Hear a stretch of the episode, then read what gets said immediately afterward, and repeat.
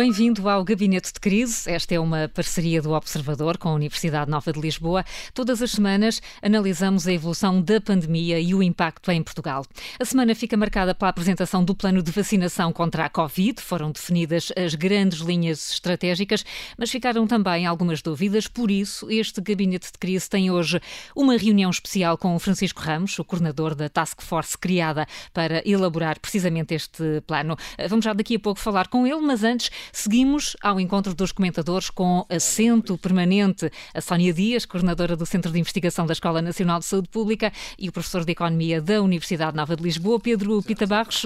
Muito bem-vindos, já os estou a ouvir aí do outro lado do telefone. Eh, vamos eh, ter hoje mais um eh, gabinete de crise, hoje com um modelo diferente, mas a manter o primeiro ponto da ordem de trabalhos.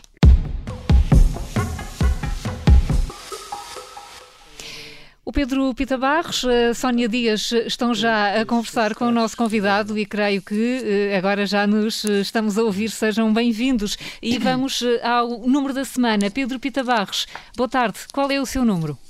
O número que eu escolhi para esta semana um, eh, foi o número 3.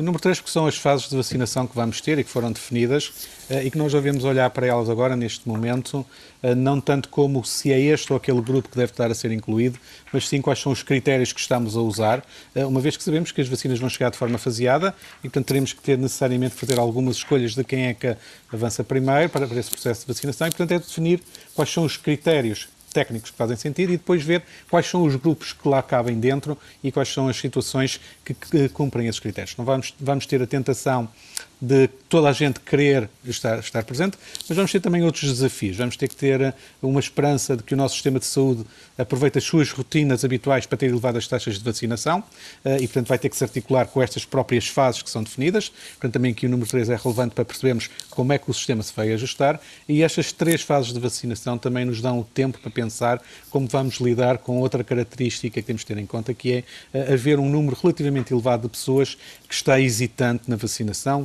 Vários inquéritos têm sido feitos ao longo do tempo, quer aquele que nós temos feito através da Universidade Nova, numa parceria internacional entre vários países, que dá valores à volta neste momento dos 20 a 25% de portugueses com hesitação, eh, em que cerca apenas de 8 a 10% estão contra, eh, significa que temos uma grande massa de pessoas dispostas a vacinar-se e uma massa importante eh, hesitante. E, portanto, temos que aproveitar estas três fases também para convencer a população de que faz todo sentido ter a vacinação, que é segura, que é eficaz, que vai ocorrer no momento certo e, portanto, vamos ter desafios logísticos do lado de colocar as vacinas disponíveis, vamos ter desafios do sistema de saúde conseguir chamar as pessoas no tempo certo uh, para evitar problemas e vamos ter que ter o desafio de levar as pessoas a não hesitarem uh, e a convencerem-se em número maior do que já é neste momento a vacinarem-se. São três eh, desafios. O número do Pedro Pita Barros. Sónia Dias, e o seu número qual é? Olha, o meu número vai no mesmo seguimento também das vacinas, com o 22 milhões e que é o número estimado de doses de vacinas contra a Covid-19 que o governo prevê comprar. E eu escolhi este número exatamente para demonstrar que, se por um lado tem esta mensagem positiva implícita que haverá, embora em diferentes fases e até momentos sequenciais, eh, mas que estão previstas, no fundo, haver vacinas para todos os portugueses e que ninguém ficará de fora, tem subjacente, de facto, este número, 22 milhões, o peso de uma enormíssima operação de vacinação. E aqui um, temos de referir que uh, estamos a adquirir, de facto, uh, várias vacinas que resultam de diferentes acordos entre várias farmacêuticas e que as próprias vacinas são diferentes. E, portanto, há toda aqui, toda esta complexidade, não só do, do, próprio número de pessoas que têm que ser vacinadas, mas também as dificuldades em termos de logística, distribuição, monitorização das, das exigências diferentes das diferentes vacinas, não é? E, portanto, é de facto uh, um processo bastante complexo. Uh, viraria, talvez aqui também para a questão uh, do ponto de vista do cidadão, que o Pedro também já começou a tocar, e da confiança que vai ter que ser gerada uh, em relação às vacinas e que, consequentemente, influencia a intenção da própria toma, não é? Uh, as pessoas foram assistindo ao longo de todo o processo do desenvolvimento das vacinas, taxas diferentes de eficácia, incidentes, reações adversas, até que eventualmente algumas vacinas são mais indicadas para diferentes grupos e, portanto, muitas das vezes até eh, dados que são apresentados sem alguma contextualização.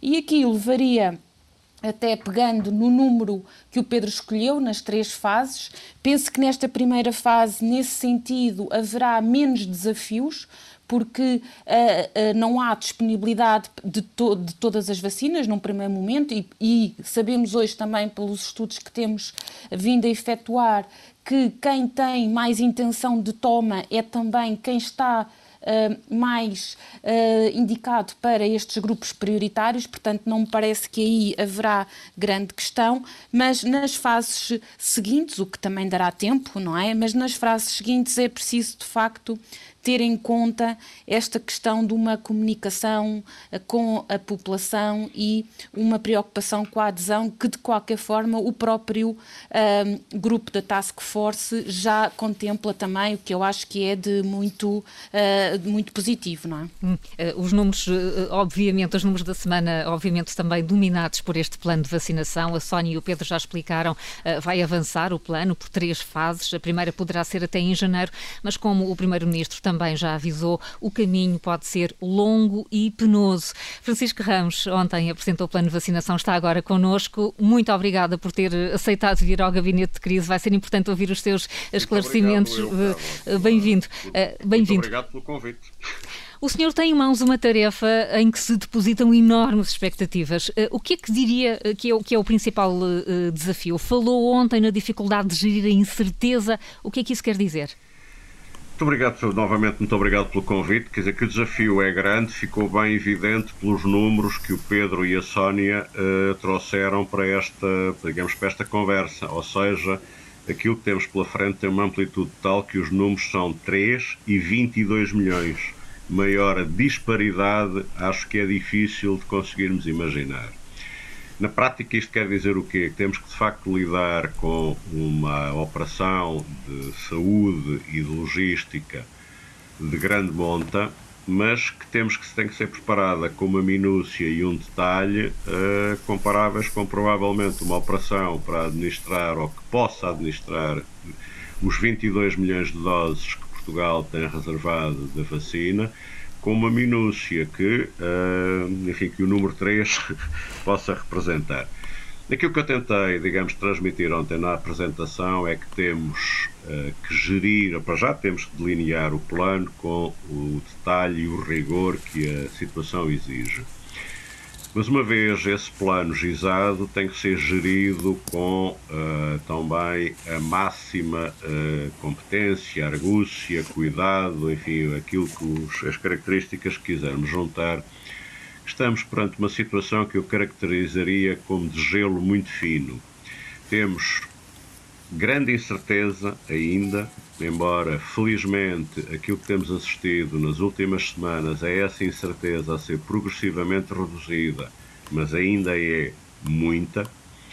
E temos uma situação em que a vacina aparece como o, não é um dos, é o fator de esperança de conseguirmos ultrapassar esta pandemia causada pelo SARS-CoV-2. O que quer dizer que, portanto, temos que ter cuidado com, sobretudo, não gerar expectativas que possam, diga, que possamos não conseguir corresponder e que possam exatamente minar a confiança que as pessoas têm que ter neste processo. As pessoas têm que confiar na vacina, as pessoas têm que confiar na forma como, como todo o processo está a ser gerido e como será administrado e as pessoas têm que ser capazes de confiar que lhes vamos dar a resposta transparente do sucesso que o processo de vacinação vai ter. E, e confiar, e, e, confiar, Francisco Ramos, desculpe, implica também compreender uh, e entramos logo, aí, entramos logo aqui no, na questão dos, uh, dos grupos uh, prioritários. Como é que se chegaram àqueles números? Qual foi a base de cálculo definindo, para chegarmos exatamente ao número que está previsto em cada fase? Definindo objetivos para o processo de vacinação à cabeça reduzir a mortalidade da, digamos, da doença e reduzir os episódios mais severos na prática da doença também, da, da Covid-19, no fundo que se traduzem com internamento em unidades de cuidados intensivos. E o que sabemos sobre esses episódios é que normalmente, ou seja, há um grande número desses episódios que têm associados tipo de doenças? Doença cardíaca, doença renal e doença pulmonar. Esse foi o critério essencial para que se diga que as patologias que estão identificadas na primeira fase são estas. Mas há um levantamento de todos esses doentes com problemas cardíacos, respiratórios? há uma identificação, ou seja, nomeadamente um estudo publicado com dados portugueses que diz o quê? Dos doentes com a mortalidade em que morreram em Portugal por Covid e dos doentes que passaram pelo internamento em Portugal. Em termos de idade, 97% dos óbitos foram pessoas de mais de 50 anos. 91% de todos os internamentos em pessoas de mais de 50 anos. E 81% dos internamentos em cuidados intensivos pessoas com mais de 50 anos. Claro, e isso permite-nos perceber eh, quais são, quais são os grupos de risco. A questão agora é como é que identificamos os eh, cidadãos que vão precisar de ser vacinados precisamente por pertencerem a esses grupos.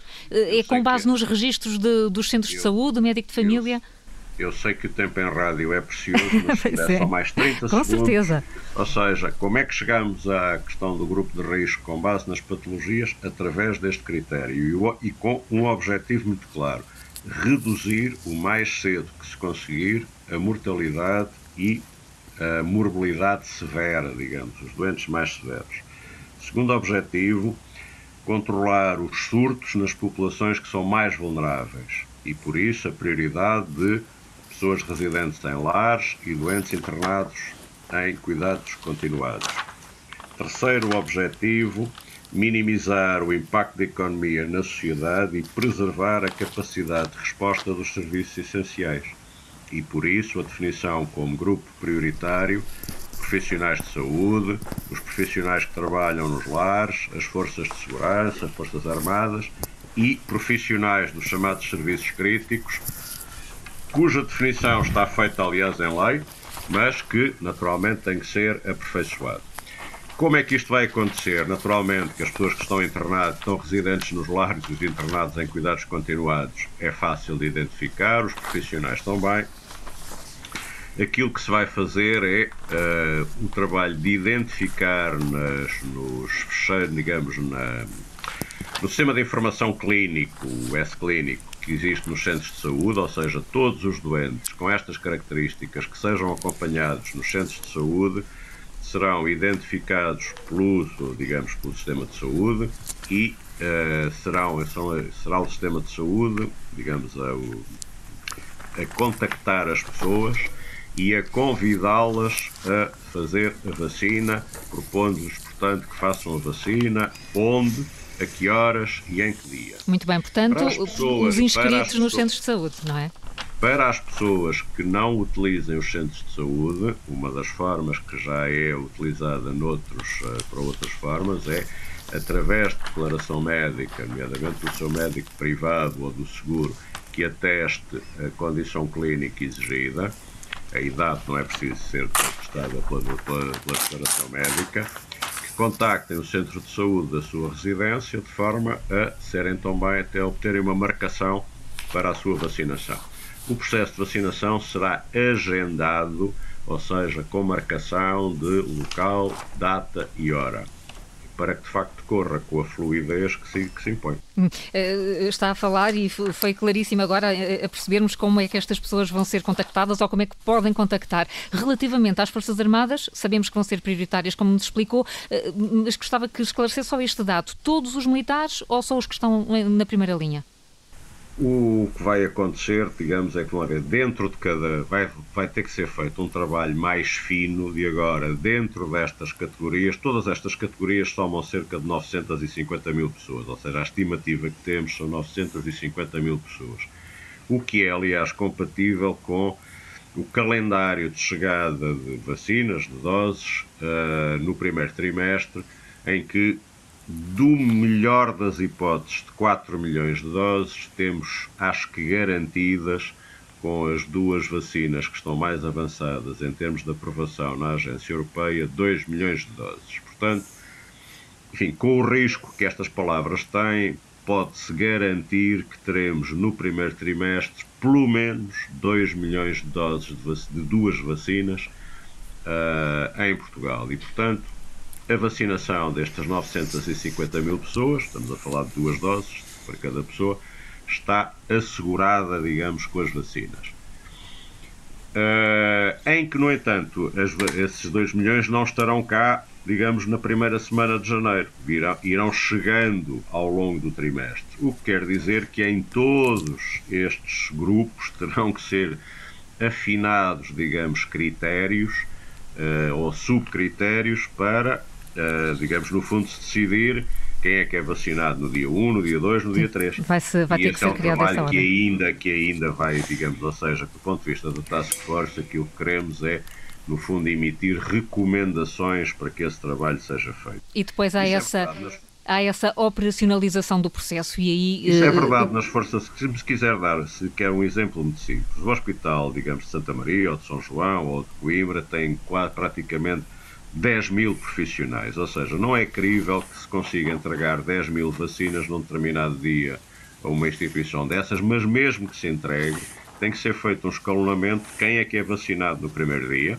ou seja, quem são as pessoas provavelmente que o hospital entende como mais relevantes, e esse é um trabalho que naturalmente pode ser, deve ser feito com orientações gerais, mas depois que exige uma afinação uh, mais próxima do terreno. Hum. E, a questão do, do, armazenamento das vacinas, e sabemos que algumas têm condições uh, muito especiais, nomeadamente a da Pfizer, que será aquela que conhecemos melhor porque vai começar já a ser administrada no Reino Unido. Uh, em relação ao armazenamento e à distribuição, como é que o processo se organiza? Portugal tem condições para armazenar vacinas? Com estas condições? Vamos ter há 40, há 40 anos que temos condições para armazenar vacinas. É, qual é a novidade agora? É exatamente uma das vacinas, uh, digamos, exige uma capacidade de refrigeração de menos 80 graus e, portanto, isso não é comum. O ponto, digamos, de recebimento em Portugal com capacidade para esse frio está, uh, existe, já está, não, não é está identificado, é já está identificado e operacional. Que é onde?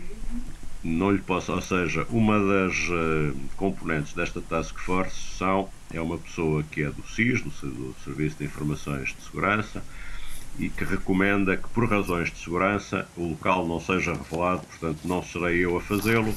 Imagino que os dotes de jornalistas que temos virão a descobri-lo mas, enquanto coordenador da Task Force, respeito as recomendações dos responsáveis pela segurança uh, interna e, portanto, não serei eu a revelá-lo. O que posso mas... dizer é, correndo o risco de terem que acreditar na minha palavra, é que esse, esse espaço existe e esse espaço já é largamente sedentário em relação àquilo que prevemos que seja o ponto máximo de estocagem dessa vacina. Ou seja, o, a capacidade, digamos, desse, desse espaço atinge, ultrapassa largamente um milhão de doses e o ponto máximo, digamos, que nós prevemos de existência em estoque num armazém central para essa vacina são 800 mil doses. E, portanto, há espaço, há, há espaço uh, uh, e, ele, e ele já existe por questões de segurança, não é divulgado. Em relação à distribuição também... Estamos naturalmente a trabalhar nisso. Vamos ver, mesmo os requisitos dessa vacina têm vindo a mudar.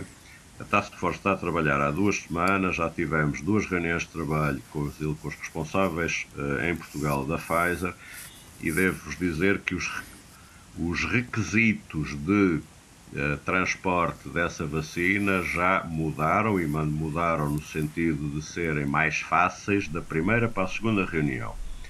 Uh, e, portanto, uh, a própria empresa disponibiliza umas caixas que suportam a estabilidade da vacina fora desse frigorífico dos menos 80 durante uh, a informação que tínhamos há duas semanas era 15 dias, já subiu para 30 e, portanto, naturalmente que essa operação tem que ser montada com rigor, com todo o cuidado, mas estou perfeitamente tranquilo que vai correr bem e que, e que as vacinas estarão disponíveis onde têm que estar. Até nas regiões autónomas, onde se, onde se colocava mais dúvidas. Não, não, não antevê, não devia nenhuma dificuldade. Devo dizer que nas regiões autónomas também já começamos a trabalhar com os respectivos responsáveis. Estou, as regiões autónomas já têm pessoas indicadas e a trabalhar com cada uma das equipas de trabalho que temos no âmbito da Task Force, portanto, e terão que replicar naturalmente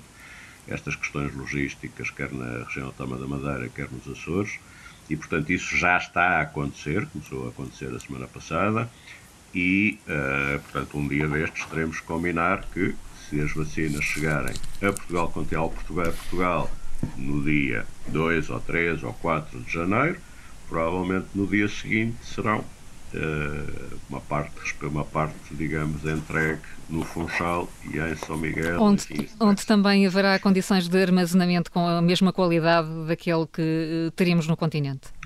Isso vai ter que ser estudado, uh, Carla. Vamos lá ver. A questão da logística da distribuição de medicamentos, das vacinas, francamente, é das questões em que podemos estar mais otimistas. Nós temos uma logística de distribuição de medicamentos que funciona de forma excelente e, portanto, eh, eu diria que aqui o princípio que estamos a seguir é não inventar a roda quando nós temos uma roda de excelente qualidade à nossa disposição. então, é a mesma questão do porquê que optar pelos centros de saúde. Exatamente, Francisco Ramos. E a mesmo falar, essa roda também já está inventada, que é o papel que as farmácias têm tido na administração da vacina contra a gripe. Porquê que ela não foi considerada neste processo? Porque aquilo que, que, o, que já, o, que não, o que já está inventado há 40 anos em Portugal é o Programa Nacional de Vacinação e a vacinação da generalidade dos portugueses nos centros de saúde.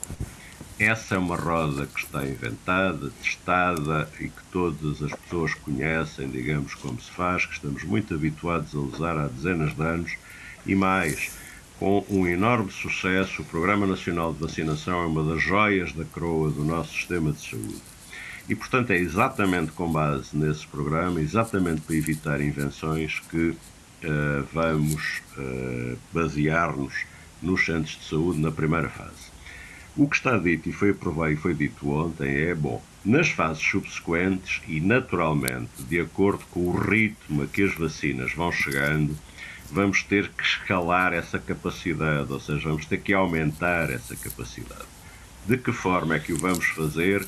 Ainda não foi apresentado ontem, mas estamos naturalmente a trabalhar nessas hipóteses. Porque as coisas vão. Se o ritmo for o do número do Pedro Pita Barros, os centros de saúde vão chegar e sobrar para essa execução da vacinação. Se o número for o da Sónia, a isso vamos ter que nos capacitar e muito rapidamente e não desperdiçar uma única hipótese de administrar vacinas. Portanto, eu queria dizer claramente que as farmácias não estão descartadas.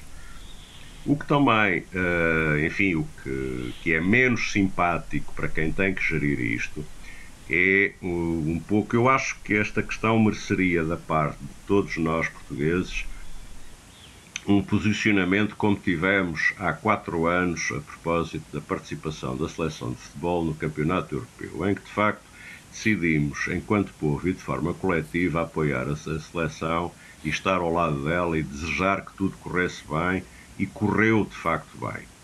Há alguns elementos neste processo que estarão disponíveis para isso, ou atualmente, mas exigem ser titulares e na minha comparação com o futebol, normalmente o que eu ouço dizer aos treinadores é que quem quer ser titular deve ser dispensado do processo.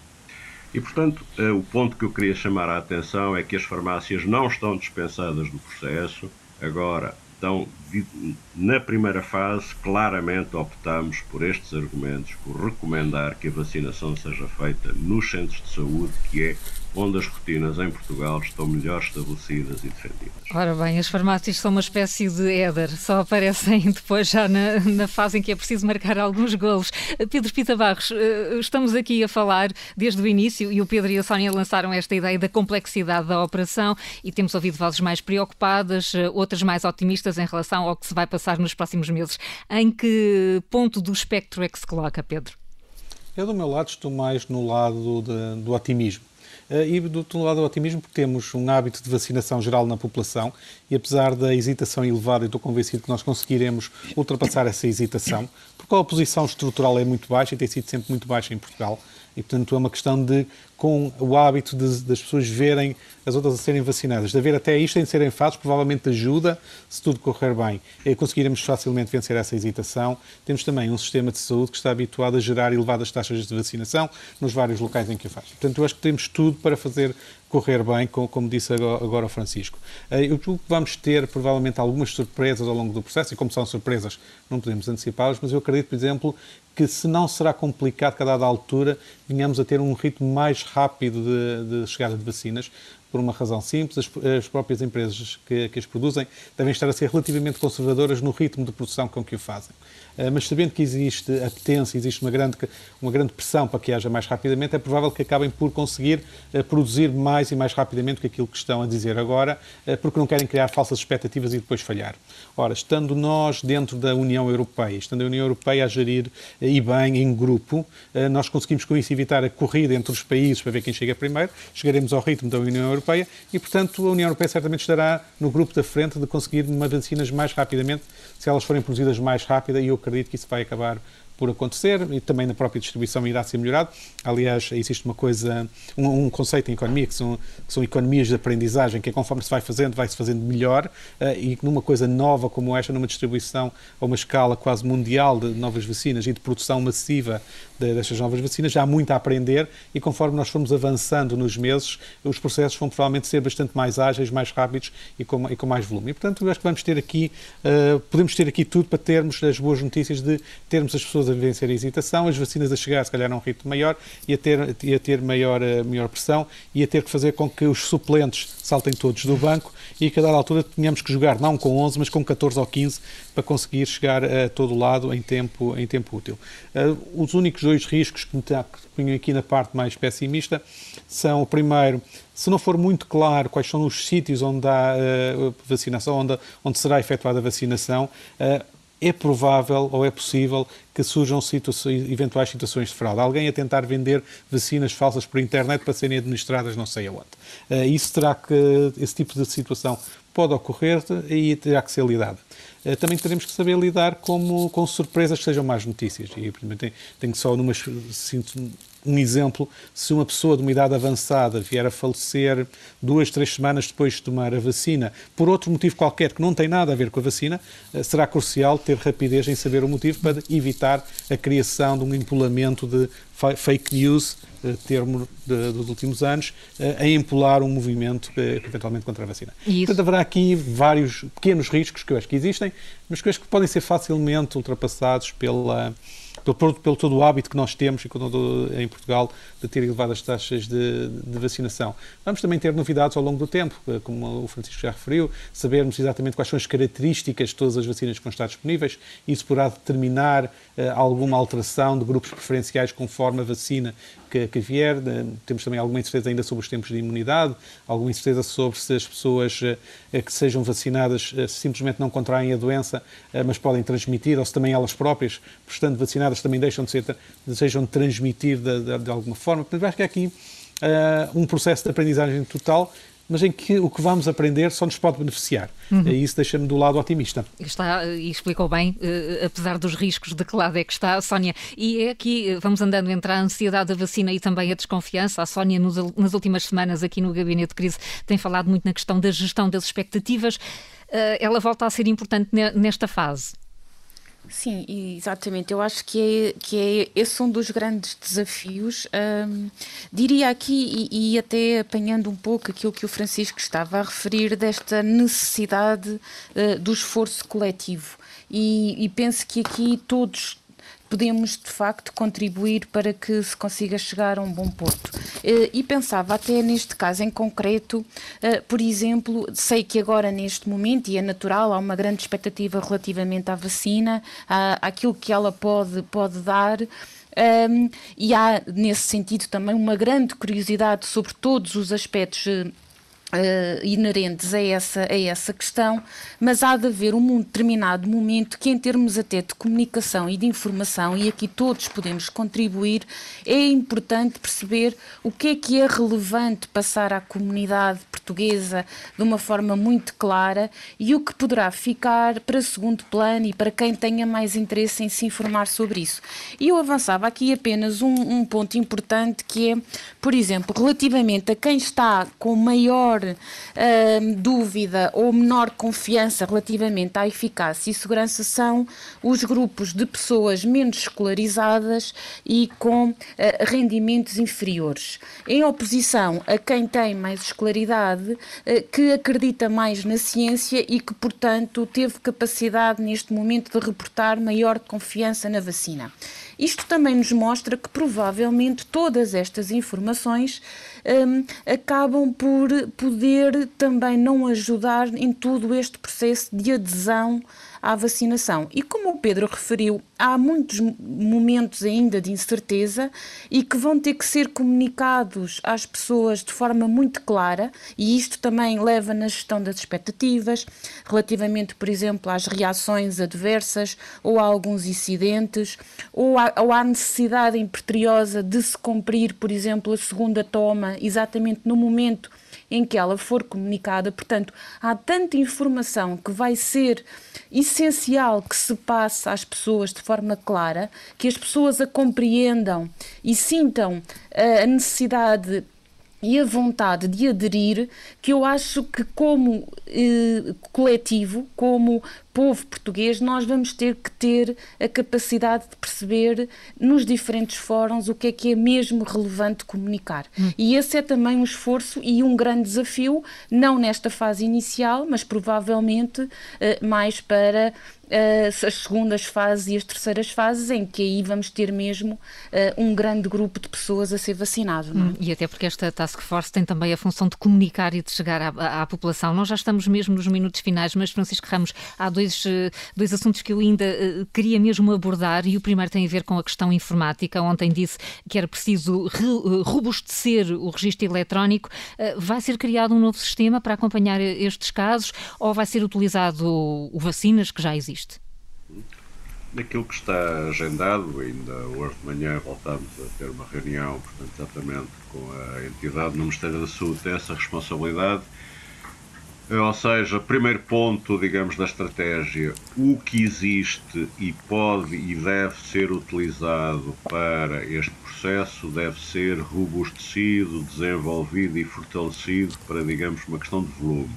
Ou seja, em princípio, vacinas vai ser exatamente o sistema base os sistemas que garantem hoje a farmacovigilância, ou seja, a notificação de efeitos adversos em geral de todos os medicamentos e das vacinas, será também o, base, uh, o sistema base para monitorizar uh, a, a, vacina contra a Covid. E naturalmente teremos que desenvolver sistemas uh, centrais, ou seja, um exemplo, por exemplo, de gestão de estoques, uma vez que não existe nenhum software que faça gestão de stocks em termos nacionais e queremos de facto saber e ter ao, enfim, ao minuto será um exagero, mas ao dia todos os estoques de todas as vacinas Covid que existem em Portugal e se estão no armazém central ou se vierem a haver armazéns subregionais, poucos estão ainda em cada um dos pontos de vacinação para ser administrados, isso vai ter que ser desenvolvido mas portanto um, o que o que, o que já é, é, o que já, existe, já, é uma enorme ser... complexidade só esta parte de preparar um sistema informático ou de uh, fortalecer aquele que já existe. Pois mas o que temos que fazer é de facto complexo e terá que ser feito. E vai ter de ser feito com, portanto, estamos aqui a falar na, na criação de, um, de uma equipa de especialistas só dedicada a, este, a esta questão. Estamos a falar em reunir especialistas, nomeadamente do Ministério da Saúde, outras entidades públicas, das Forças Armadas e, certamente, também contratar os especialistas, ou seja, aquilo que falávamos há pouco da distribuição e que eu lhes chamei a atenção, tendo nós distribuição de medicamentos em Portugal de excelência, faz todo sentido que venham a ser chamados para, uh, para, para, para serem os protagonistas da distribuição fina, digamos, até aos pontos de vacinação. Hum, é, é, uma, é uma corrida contra o tempo, já, já percebemos isso, e, e por isso eh, também gostava é de perceber. Corrida, oh Carlos, é uma corrida que tem que ser feita no tempo que temos para o fazer, ou seja, vamos lá ver, neste momento o que é que sabemos, e deixe-me, enfim, já agora deixe-me partilhar. Se a apresentação do plano tivesse sido feita com dois dias, dois dias antes, eu não teria tido a coragem de apresentar um calendário quando é que vamos começar. Porque a única informação que tínhamos era a informação proveniente das próprias empresas. O que é que aconteceu entretanto? Há dois dias a agência do medicamento britânica aprovou uma vacina para começar a ser usada no Reino Unido. E isso dá-nos, ou seja, não há nenhuma razão para os critérios da agência britânica serem diferentes dos critérios da agência europeia.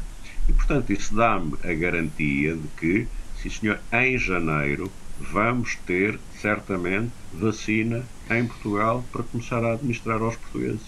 E quando, e Agora, quando, e quando houver essa, essa, aprovação, vamos ter a capacidade de começar logo a desenvolver o processo exatamente, e a administrar exatamente. a primeira vacina. Exatamente, ou seja, se neste momento, portanto, aumentada a confiança de que vamos ter vacina, conhecido que o calendário da Agência Europeia é no dia 29 de dezembro ter uma reunião para validar, eh, para tomarem a decisão. E, portanto, isso quer dizer que, de facto, nos dias seguintes, a vacina será provavelmente distribuída das fábricas onde isso está neste momento, pelos 27 países da União Europeia. Existe o compromisso de que no mesmo dia ela chegue aos 27 países. E nós queremos que, de facto, quando ela chegar a Portugal, em um, dois, três dias, estar em condições de que seja administrada aos portugueses. Há uma coisa que eu não lhe consigo dizer. Quantas doses é que vão chegar nesse primeiro dia? Não sei ainda.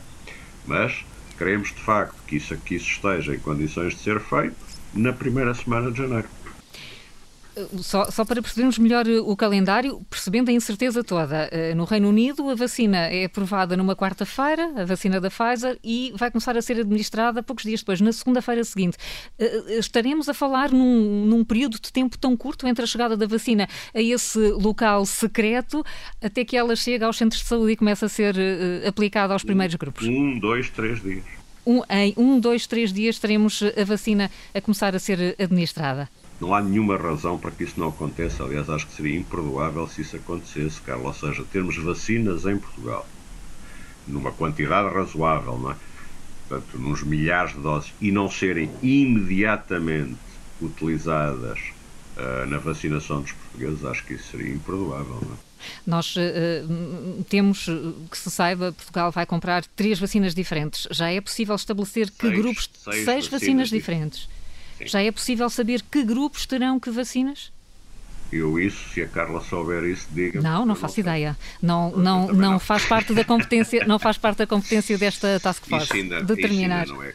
Não, não é. Não, isso, claro, não faz parte da competência da Task Force, nem nenhuma autoridade portuguesa. Isso faz parte, ou seja, quando a Agência Europeia aprovar a vacina, aprovará exatamente dizendo esta vacina é uh, aplicável a estas pessoas, por exemplo. O que é que nós sabemos hoje que não se, mais uma vez, que não se sabia, que não tínhamos a certeza há dois dias? Uh, a agência uh, britânica aprovou a vacina a partir dos 18 anos. Ou seja, até aos 18 anos ninguém no Reino Unido será vacinado. Eu posso já dizer que isto vai acontecer em Portugal? Não, porque fica, tenho que estar à espera da decisão da Agência Europeia. Agora, muito Agora, posso dizer com um grau de confiança bastante grande que não há nenhuma boa razão para que a decisão da Agência Europeia seja diferente da britânica. E, portanto, provavelmente as, os jovens e as crianças até aos 18 anos não serão vacinados para já, assim como as grávidas. Porque aí os peritos das agências que provam a, a vacina dizem que não é seguro, uh, ou seja, que não há evidência que a vacina deva ser administrada a essas pessoas. Qual é o maior risco que este processo de vacinação pode comportar? Com aquilo que sabe nesta pessoas, altura? A desconfiança das pessoas, a falta de confiança em todo este processo. É isso que sente? A desinformação, portanto, uma haver a ação dos grupos anti-vacinas e, sobretudo, aquilo que, por exemplo, em que é aconteceu em Portugal há oito, quando toda esta pandemia de facto começou? Houve de facto um movimento, digamos, de união entre os portugueses e todos, na altura, todos percebemos que tínhamos que estar de um único lado uh, no combate à pandemia. Julgo que neste momento esse movimento está-se a desvanecer e, enfim, permitir-me-á aquilo que ouvi hoje no, na, na vossa rádio num comentário contracorrente, acho que é exatamente, digamos, uh, enfim, é todo evidente, naturalmente a opinião é a opinião, mas significa que de facto à partida faça-se o que se fizer, há quem esteja disposto a mais a atirar pedras do que a ajudar. E, e perante esse, esse sentimento de desconfiança que vai encontrando, uh, pondera que a vacina possa vir a ser obrigatória? Não. Nunca Não. será? Na minha opinião, e digamos proposto por mim, nunca será, quer dizer, ou seja, temos uma, como eu disse há pouco, o Programa Nacional de Vacinação em Portugal é uma das joias da coroa do nosso sistema de saúde e, portanto, e nunca foi obrigatório. Portanto, acho que, na minha opinião, seria um erro se nos passasse pela cabeça tornar a vacina obrigatória. Não é preciso inventar a roda, portanto, olhando para o nosso Plano Nacional de Vacinação. Francisco Ramos, muito obrigada por ter vindo ao Gabinete de Crise. Obrigado, Conseguiu mesmo ajudar-nos a esclarecer algumas das dúvidas que tinham ficado uh, um pouco no ar na apresentação de ontem, é normal, e mesmo assim uh, precisaríamos ainda de mais tempo para mais algumas. Muito obrigada, uma boa tarde e esperamos que possa voltar ao Gabinete de Crise numa, numa outra oportunidade. Sónia Dias. Quando mudarem de nome, Gabinete de outra coisa que não seja crise.